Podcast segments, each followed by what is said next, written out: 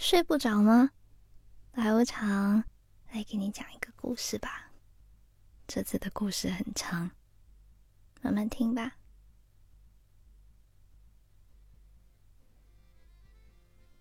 科莫先生有一只热气球，他坐着这只热气球环游世界。每到一个地方，他就把那座城市的轮廓画在伞布上。久而久之，热气球的伞盖被各个国家的形状填满，但却从来没有人知道科莫先生的家在哪里，也没有人知道。他为什么要乘着热气球四处旅行？科莫先生从生下来就不知道笑和哭的感觉，因为他的大脑内不存在能刺激神经的胺物质。科莫先生的每一种感情都只有一个针管的剂量，为了让自己看上去和普通人一样。他随身携带着各式各样的针管，里面装着不同的心情。等待体检结果的时候，他给自己注射进焦虑；吃到一味美食的时候，他就注射高兴和满足；没有人陪他说话的时候，他给自己注射进悲伤。只有科莫先生自己知道。他全世界旅行，就是为了遇见形形色色的人和事，感受不一样的心情。他从雨后的彩虹里提取出快乐，他在医院病人的眼泪中再抽取出悲伤，从树荫底下的泥土中萃取出舒服。由于原料的新鲜和纯正。每个人都觉得科莫先生的感情像是暴雨倾泻，既准确又诚恳。终于有一天，科莫先生遇见了他生命中的那一簇火花——小小的卡梅利亚小姐。那是一个凉快的季节，科莫先生来到蒙特利尔的郊区。那里有一个畸形人马戏团正在巡回演出。科莫先生把他的药剂管装进了西装大衣的暗格里，在马戏团里头，他收获了惊讶的情绪。科莫先生为自己注射了一剂，继续光顾着这个妙趣横生的马戏团。马戏团里有一位牡蛎男孩。他为了心爱的美人鱼姑娘，把心里藏着的珍珠全掏出来做成项链，每天都站在海边等着她出现。而坐在屋顶上的是石头妹妹，她既可以在陆地上生活，也可以在海里生活。心情不好的时候，她就拖着自己千斤重的身体跳进水里。没有身体的男人吹响了号角，集结观众们到一个玫瑰藤蔓做成的马车前。科莫先生闻声赶来，坐在大理石砌成的石椅上。胖胖的女侍者推着一车子的食物从他身边经过，威士忌的馨香混合着南瓜派的气息。还有坐在他身边的一位美丽的猫头鹰女士。在不停的对他眨眼睛，啊，这一切都是多么的美好啊！科莫先生想着，悄悄的为自己注入一剂喜悦的心情。这时，马车里的歌女踩着红色的高跟鞋，跃出了车厢，在众人面前翩翩起舞，烈焰一般的裙摆。像摇曳的火烛一样，扬起一地的火花。她的身材十分娇小，脚踝纤细，睫毛长长的，像是能从眼角流溢出闪闪星光一样。他歌唱的时候，像只百灵鸟，清脆动听。胸脯随着起伏的歌声，冒出细微的汗珠。科莫先生出了神的看着他，身边的一切仿佛定格在这一秒。天上的彩霞停止了游动，微风也屏住了呼吸，只剩下卡梅利亚小姐和她曼妙的舞姿。科莫先生突然有了一种前所未有的感觉，但他不知道这叫什么。想想既有愉快，又有惊喜，但还有一点点的失落。总之，和以前所有的感觉都不一样。这种感觉让他感到晕眩。演出结束后，科莫先生来到了那辆缠绕着玫瑰藤的马车前，轻轻的敲了敲他的门。叩叩。卡梅利亚小姐哼着歌，踏着欢快的步伐来推开门。他看见眼前是一张英俊但却没有表情的脸。卡梅利亚小姐，认识您让我有种奇妙的感觉，我很高兴。哦不，我是说，呃，你想来我的那个热气球上看看吗？我可以带您环游世界。科莫先生在他的手背上轻轻的吻了一下。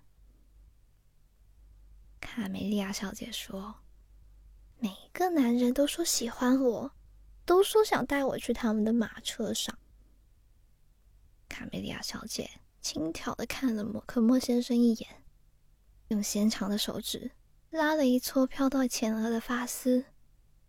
嗯，但还是第一次有男人说要带我去热气球去环游世界。好吧。他统一跟科莫先生走，时间就定在午夜十二点。科莫先生在马戏团旁的空地上启动热气球上的燃烧器，等到卡梅利亚小姐赶来，他就拉下散发拉绳，带着她开始环游世界。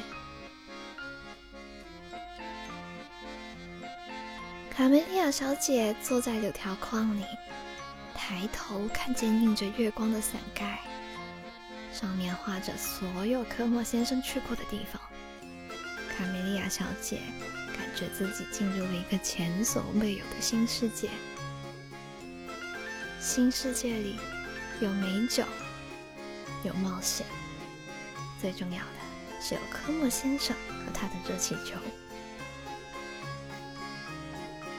春夏秋冬，他们乘着这气球游遍世界的每个角落。春天时，他们在威尼斯蜿蜒的河道上坐着贡多拉，沿着运河曲折的水道，迷失在迷茫的夜色中。夏天的时候，他们手挽手在津巴布韦的维多利亚大瀑布前。欣赏声若雷鸣的雨雾。秋天的时候，他们在美丽的爱琴海旁边的圣托里尼岛相拥于浓郁的希腊神话里。冬天的时候，他们在西兰西岸的岛屿上踩着细沙和海水。在巴黎的一夜，科莫先生望着躺在他怀里的卡梅利亚小姐说道。亲爱的卡梅利亚小姐，我生来就没有能够分泌情感激素的多巴胺。每次想要让人家知道我的感受的时候，我都为自己注射各种各样的药剂。它们是我四处旅行时提炼出来的心情。卡梅利亚小姐，自从遇到了你之后，我感受到了一种全新的心情。就像坐着直通云霄的列车，穿越层层云朵，直达顶峰。短暂的欢愉之后，却又好像突然坠入海底一般沉重。我甚至没有办法给这种感觉命名。科莫先生用手轻轻抚过卡梅利亚小姐光洁的脊背，趁着月光，他轻轻的吻上了卡梅利亚小姐的唇。那一刻，仿佛星光在他们身边流溢，满城的灯光为他们点亮，古老的时钟也为他们冥想。他们度过了一个美妙的夜晚，饮下了无数瓶红葡萄酒。那是科莫先生生命中最快乐的一个夜晚。他为自己注射进好几剂的快乐和陶醉。第二天醒来，卡梅利亚小姐还沉沉的伏在他的胸脯上。科莫先生感到头晕目眩。他艰难的爬起身，到箱子里找一管高兴的药剂。眼花让他几乎没看清药剂瓶上的标记，他随便一抓，往手臂上注射。过了一会儿，科莫先生感到有点不对劲。明明注射的是高兴，可是自己却有一股如火山爆发般的熔岩浆，一直撞着自己的脑袋。他才意识到自己不小心把愤怒当成了高兴注射进自己的体内了。啊！可是已经来不及了。他怒气冲冲的来到熟睡的卡梅利亚小姐身边，用力的抓着她纤细的胳膊，一把把她从毯子里抱了出来，冲着她喊：“你滚！”卡梅利亚小姐哪里知道发生了什么事？她还以为他在开玩笑呢。走上前，梳了梳科莫先生微卷的胡须。科莫先生用力推开了他的手臂，一拳捶在柳条框的边缘，用手指着卡梅利亚小姐说：“你不过是个歌女，是我枕边的玩伴，我从来都没有真心待你。你走，回你的马戏团，回你那被男人包围的花丛里吧。”卡梅利亚小姐的眼睛里噙满了泪水，她不敢相信眼前的这一切。待了一会儿，他默默的收拾好他的行李，带走了他烈焰般的红裙子、花香四溢的香水瓶，还带走了一顶硕大的草帽。然后，他轻轻跳下了热气球，离开了他。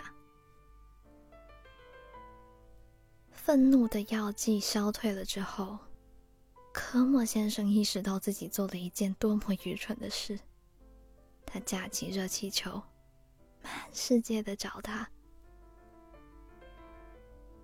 他跨过巴尔干半岛，飞过高加索山脉，足迹遍布罗马尼亚、布列塔尼半岛，然而都没有找到他和他的马戏团。科莫先生伤心欲绝，他变得越来越不合时宜，在笑话里大哭，在悲伤的故事里大笑。他憎恨海水，却想去沙漠游泳。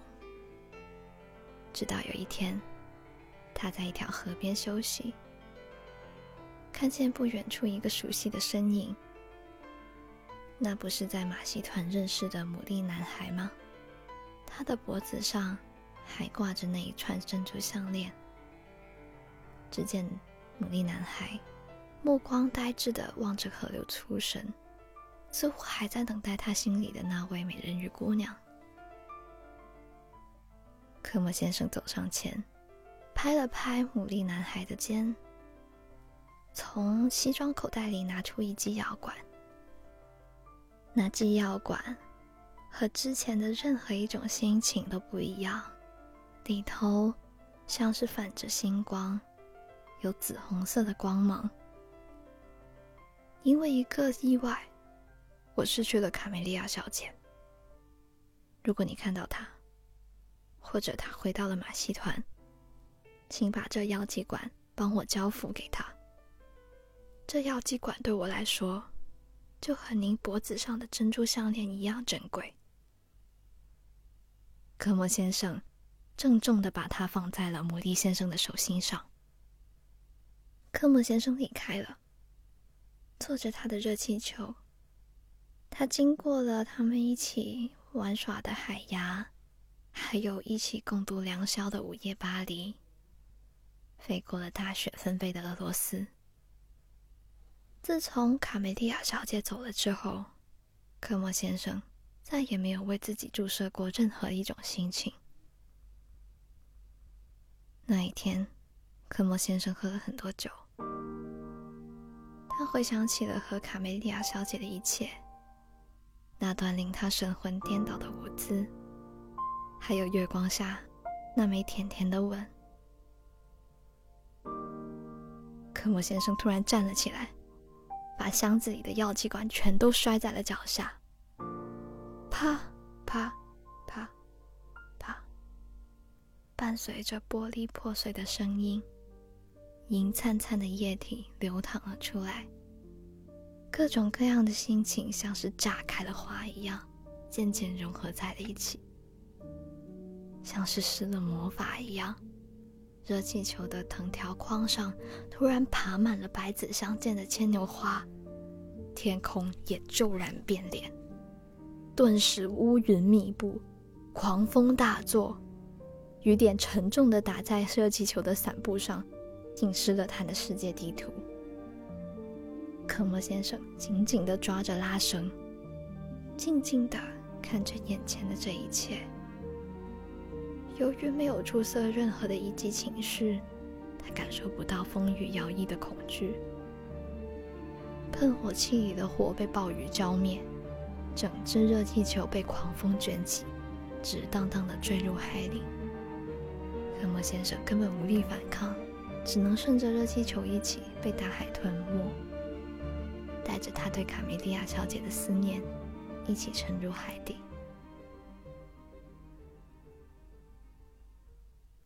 许多年以后，在地球的另一边，牡蛎男孩仍然带着他的那瓶药剂管和他的珍珠项链，四处寻找他的美人鱼姑娘，还有这瓶药剂管的主人。然而，卡梅利亚小姐再也没有出现过。有一天，牡蛎男孩实在耐不住好奇心，打开了那瓶银光闪闪的药剂瓶。霎时间，仿佛有股淡雅的花香荡漾出来，还伴随着一阵阵清脆的歌声。牡蛎先生一下就认出这是卡梅利亚小姐的歌声。他倒出了一点点，捧在手心上。哎，说也奇怪，他身边的花朵都生气勃勃地绽放了出来。就连河水拍打石头的声音也变得欢快起来。牡蛎男孩的眼前出现了幻象，那是科莫先生和卡梅利亚小姐在一起的场景，都被一帧一帧的倒映在牡蛎男孩的眼前。有他们携手漫步异国的大街小巷，还有在没有人的大石块上亲吻。卡梅利亚小姐用纤细的手抚摸着他胡渣的脸庞，母婴男孩的心头突然涌上一阵愉悦，又有一阵惊喜、舒适，还有一点点的伤心和绝望。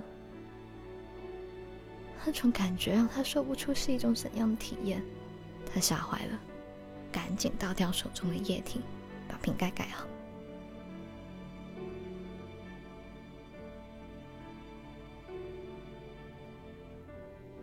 如果非要给这瓶药剂管起一个名字，我想啊，那就是爱情吧。我是白无常，下一个故事依旧在 Storybook FM。晚安。